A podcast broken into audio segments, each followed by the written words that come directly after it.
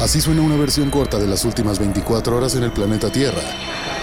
La conversación del mundo, aquí, en el Brief, con arroba el Che Arturo.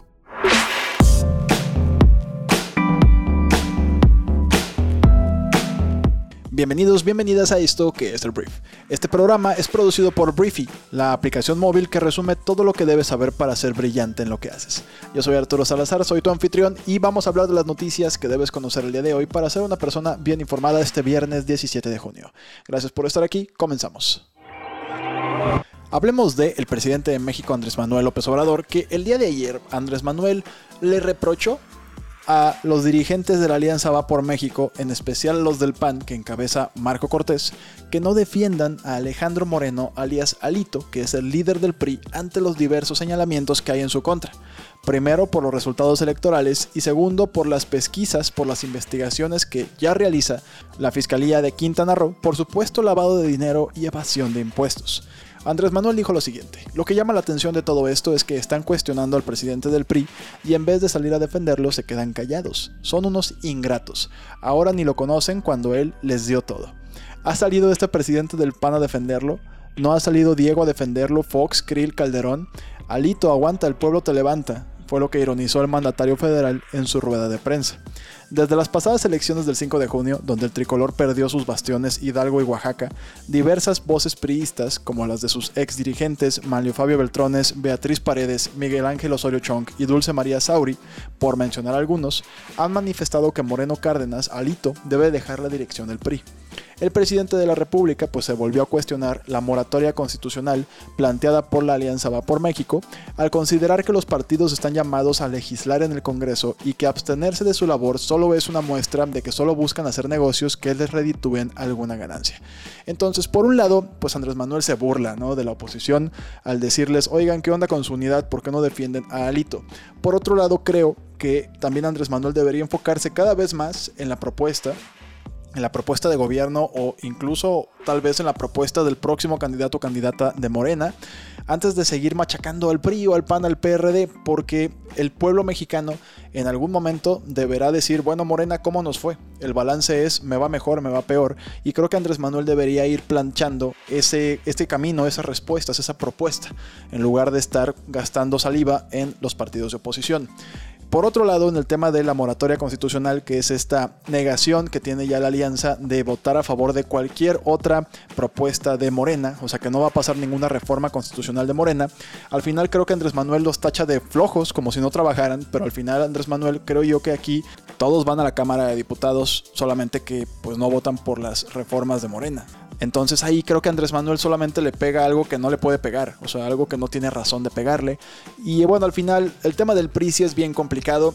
Alito Moreno ha dicho que la dirigencia del PRI le refrenda su apoyo para que siga dirigiendo el partido, pero yo sí lo veo complicado, porque las investigaciones en su contra sí van a hacerle mucha sombra a lo que quieran hacer como proyecto el PAN, PRI, PRD de cara al 2024.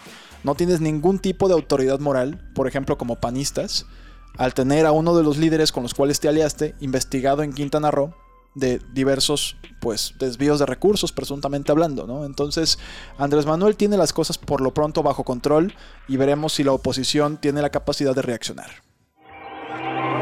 Y hablando de los candidatos al 2024, tengo que hablar del secretario de Relaciones Exteriores y corcholata Marcelo Ebrard. Mira, Marcelo Ebrard ya inició sus transmisiones en vivo, sus streams desde su cuenta de Facebook. Y ayer el señor secretario de Relaciones Exteriores compartió su número de WhatsApp para que lo contacten. Dijo, escríbeme y te contesto.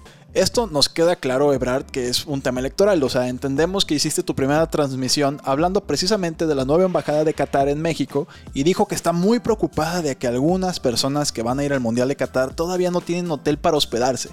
Ebrard, esto es muy fifi. ¿Cómo que los que van a ir al mundial? ¿Qué diría Andrés Manuel López Obrador de que estás preocupado por las personas que van al mundial, que tienen para pagar esto? Pero bueno, el funcionario también habló sobre la cumbre de las Américas y reiteró que México presentó su postura sobre que no se excluya ningún país de este encuentro internacional. El canciller explicó que abrió esta vía de comunicación para conocer qué es lo que necesitan los mexicanos y que al menos una vez a la semana hará este tipo de transmisiones para contestar las dudas que haya sobre lo que hace la Secretaría de Relaciones Exteriores. Vamos a ver qué tal le va a Ebrard. Lo que quiere hacer no es sencillo. Se expone mucho a que cualquier persona pueda ahí pues ponerle, pintarle dedo, una mentada de madre, una acusación infundada o con fundamento, pero se abrió la contienda electoral y cada quien va a hacerle la lucha por sus propios medios. Voy a hablar de Morena, específicamente el partido de Ebrard y también de Andrés Manuel López Obrador, porque Morena ayer se subió al tren de las vacaciones dignas y propuso elevar a 15 días el piso mínimo de vacaciones a las que tienen derecho los trabajadores en México después de cumplir su primer año de servicio en una empresa. Con esta propuesta, la Cámara Alta acumula cuatro proyectos que buscan dignificar este derecho laboral. La nueva iniciativa es del senador Ricardo Vázquez Mesa, de Morena, partido que no había presentado un proyecto en esta materia y que se suma a los esfuerzos legislativos del PT, PES y Movimiento Ciudadano para reformar el apartado del derecho a las vacaciones en la Ley Federal del Trabajo. Hay otras propuestas que hablan entre 10 y 18 días, veremos qué pasa, pero sí estoy a favor del aumento de las vacaciones en nuestro país. Hablemos ahora de Estados Unidos, porque Estados Unidos el día de ayer dio un nuevo detalle sobre el caso de Genaro García Luna. Genaro García Luna fue el secretario de Seguridad Pública en el gobierno de Felipe Calderón y pues hoy en día está preso en Estados Unidos por presuntamente tener nexos con el narcotráfico, lo cual pues básicamente no hizo bien su chamba según esta acusación, ¿no? O sea, se supone que estás combatiendo el crimen organizado, pero en teoría, presuntamente, tenía nexos con el crimen organizado. Entonces, la Fiscalía de Nueva York pidió una solicitud de evidencia para presentar documentos en donde afirma que Genaro García Luna sobornó a periodistas y además intentó callar a testigos. Las autoridades estadounidenses obtuvieron la información de una serie de grabaciones en las que participó el exsecretario de Seguridad y los documentos pues están disponibles en el sistema electrónico de las Cortes Federales de Estados Unidos. Respecto a la presión a periodistas, en los documentos presentados establece que de 2009 a 2010, García Luna usó dinero obtenido a través de la corrupción para pagar sobornos a un medio con el objetivo de prevenir artículos negativos sobre él. Y esto se va cada vez envolviendo más. Por supuesto, Andrés Manuel López Obrador ya reaccionó, quiere poner los, los, los audios en la conferencia matutina, vamos a ver si lo consigue. Y esto es carnita pura, carnita pura para hablar de algo que no sea la actualidad de nuestro país. En ese sentido, más allá si eres pro o anti-AMLO, la realidad es que yo creo que cualquier gobierno de cualquier nivel en nuestro país debería hablar más de lo que hay que hacer el día de hoy hacia el futuro que lo que otros gobiernos en el pasado hicieron más allá de que haya hueso político. Pero esta es una utopía lo que estoy diciendo. Obviamente, de cara a elecciones el próximo año y en 2024, cualquier partido haría lo mismo. Hablar de algo como un exsecretario de Seguridad Pública vinculado a tantos delitos de un partido que es tu oposición más fuerte. Entonces, es normal que lo haga Andrés Manuel y el resto de los partidos, sobre todo Morena, pero yo sí me enfocaría mucho en empezar a ver de aquí hacia adelante porque yo tengo la esperanza de que independientemente de cuál sea el partido político que gobierne una ciudad o un estado o un país, la ciudadanía llega un momento en el que dice, ok, más allá de lo que hizo el presidente pasado o el gobernador o gobernadora pasados, hoy tampoco está funcionando y por lo tanto deberías tú irte del cargo o tu partido irte del cargo. El gran problema que tiene México a mi parecer el día de hoy es que las opciones ninguna nos convence. ¿Sabes? O sea, tú dices, bueno, a mí no me gusta este partido político que dominaba este estado. Pero cuando yo veo los candidatos y candidatas de los otros partidos, tal vez prefieres quedarte con el mismo con tal de que no haya una inestabilidad adicional a la realidad que vives hoy, ¿sabes? Creo yo que la política en nuestro país está tan viciada que ya parece que todo es lo mismo. Y aquí, perdón, si tú eres una persona que dice, no, yo no soy igual a ese partido, aquel no es igual a otro partido, perdóname. Pero cuando tú ves los resultados de todo el país, tú dices, güey, pues a cuál irle. ¿Cuál es el gobierno que vale la pena apoyar? ¿Quién es la persona que dices, por esa persona meto las manos? Yo no ubico ninguna, yo. Tal vez tú sí, pero por lo pronto yo creo que ese es el gran problema que tienen todos los partidos políticos en México. Y hoy en día Morena los aprovecha por una campaña más de cercanía con la gente, por un presidente que tiene una gran popularidad y por eso es tan complicado ganarle a Morena, porque lo que tienen enfrente de propuestas es un expriista o un expanista que ahora está con este partido, pero que también estuvo acá y que es compadre de este, que también presuntamente tienen nexos con corrupción, entonces está complicado encontrar perfiles políticos el día de hoy que digan, no, sí, me voy con toda las canicas por este candidato o candidata. Entonces, bueno, me desvié, pero el tema es que la Fiscalía de Nueva York afirma que Genaro García Luna sobornó a periodistas e intentó callar a testigos y a partir de aquí, pues habrá mucha tela de dónde cortar. Hablemos de las noticias más importantes del resto del mundo y voy a empezar hablando de Estados Unidos, porque la vicepresidenta de Estados Unidos, Kamala Harris, anunció ayer la expansión de un programa federal con el objetivo de que las mujeres de bajos recursos puedan tener cobertura médica un año completo después de dar a luz, en vez de solo dos meses después del parto. El anuncio de la cobertura médica llega en un momento de debate sobre las altas tasas de mortalidad materna de las mujeres afroamericanas en Estados Unidos, donde ninguna ley federal garantiza una baja pagada por maternidad o enfermedad de un titular. Entonces, unas 253 mil madres podrán beneficiarse de esta nueva política, según Kamala Harris. Hablemos de la Unión Europea porque en rueda de prensa conjunta desde Kiev en Ucrania, los jefes de gobierno de Alemania, Francia, Italia y Rumanía se pronunciaron a favor de que Ucrania entre en un estatus de país candidato para la adhesión a la Unión Europea, un proceso que se le ha negado o alargado muchísimo a Ucrania y esto le permitiría recibir otro tipo de apoyos. Entonces, tras reunirse en Kiev con el presidente ucraniano Volodymyr Zelensky, el canciller alemán Olaf Scholz afirmó que apoya la concesión a Ucrania de estatus de país candidato para la adhesión a la Unión Europea y lo mismo dijo Emmanuel Macron y Mario Draghi, que son los presidentes de Francia e Italia, así como el presidente de Rumania Klaus Ioannis. Entonces, al parecer todo está puesto para que Ucrania sea un miembro de la Unión Europea. Veremos qué sucede a continuación. Hablemos de Estados Unidos y China porque funcionarios estadounidenses de alto rango están discutiendo sobre una posible llamada telefónica entre el presidente Joe Biden y su par chino Xi Jinping este verano, fue lo que dijo el jueves una fuente.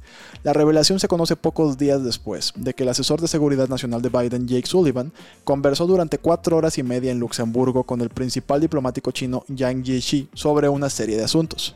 Biden y Xi hablaron por última vez el 18 de marzo, una conversación dominada por la preocupación de Estados Unidos de que China pudiera proporcionar apoyo material a Rusia en su invasión a Ucrania.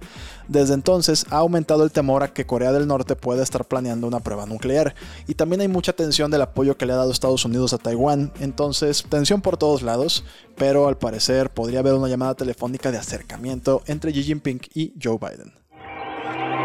Hablemos de negocios, quiero hablar primero de Elon Musk, el CEO de Tesla y de SpaceX, porque al parecer este hombre pareció reiterar su compromiso de comprar Twitter durante una sesión virtual de preguntas y respuestas con los empleados de Twitter. Las preguntas preaceptadas fueron leídas en voz alta a Musk por la directora de marketing de Twitter, Leslie Berland. Cuando se le preguntó acerca de su posición sobre la libertad de expresión, Musk dijo que los usuarios deberían poder tuitear casi cualquier cosa que no viole las leyes existentes, aunque dijo que tuitear un mensaje no equivale necesariamente a la amplificación de ese mensaje. Entonces, por lo pronto, más allá de los detalles, se dice que entonces Elon Musk sí compraría Twitter y también se habló de que habrá cortes de personal para ser más responsables financieramente hablando en la compañía. Voy a hablar del fabricante de cosméticos Revlon, que tal vez ubiques o tal vez uses, porque ayer se declaró en bancarrota. La compañía se declaró en bancarrota ya que busca perder parte de su deuda y conseguir nueva financiación. A pesar de que la palabra bancarrota suena que ya no va a existir, muchas veces no es el caso, es una estrategia financiera para poder relanzar una compañía. Aunque las ventas de Revlon aumentaron durante el último año y medio, aún tiene que recuperar sus pérdidas después de que las ventas cayeron un 21% en 2020. Durante gran parte de los últimos 35 años, Revlon ha dependido de su accionista mayoritario, el inversionista multimillonario Ronald Perlman, para frecuentes inyecciones de efectivo. Su hija Debra es la actual directora ejecutiva, pero al parecer ahorita ya no va a haber tanta lana de este señor y habrá entonces una reestructura a través del sistema de bancarrota.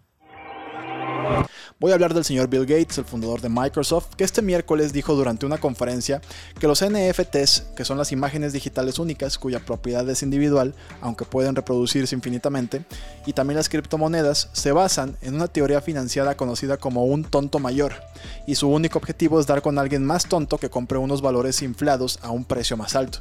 Durante la charla, organizada por TechCrunch, bromeó sobre el Board Ape Yacht Club, organización basada en NFT, que son unos changos disfrazados de humanos que se han vendido por cientos de miles de dólares y algunos de sus propietarios pues son famosos.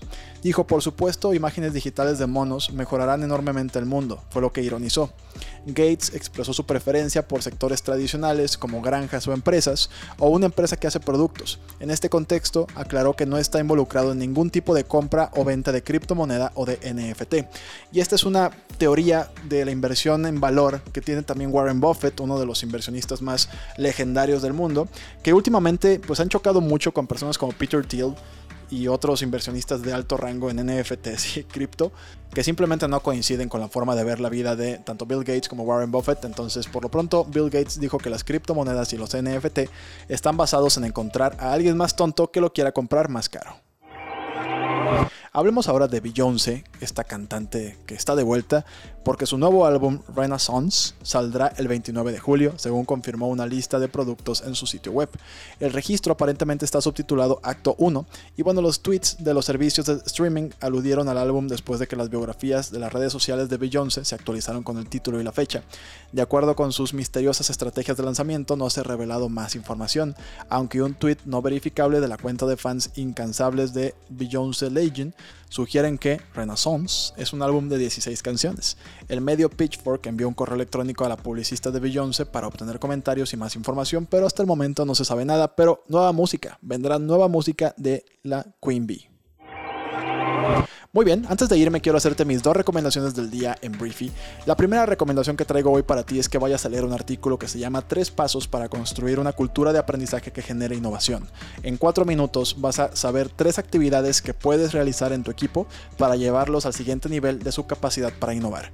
Y en segundo lugar te recomiendo que leas o escuches el resumen del libro The Paradox of Choice o la paradoja de la elección y este libro te explica cómo ser más feliz tomando menos decisiones. A través de argumentos basados en investigaciones actuales en las ciencias sociales, demuestra cómo más podría ser menos en el tema de las elecciones. Entonces te lo recomiendo muchísimo. 16 minutos te toma leer o escuchar este libro, este resumen con los puntos más importantes. Y todo esto está en Briefy.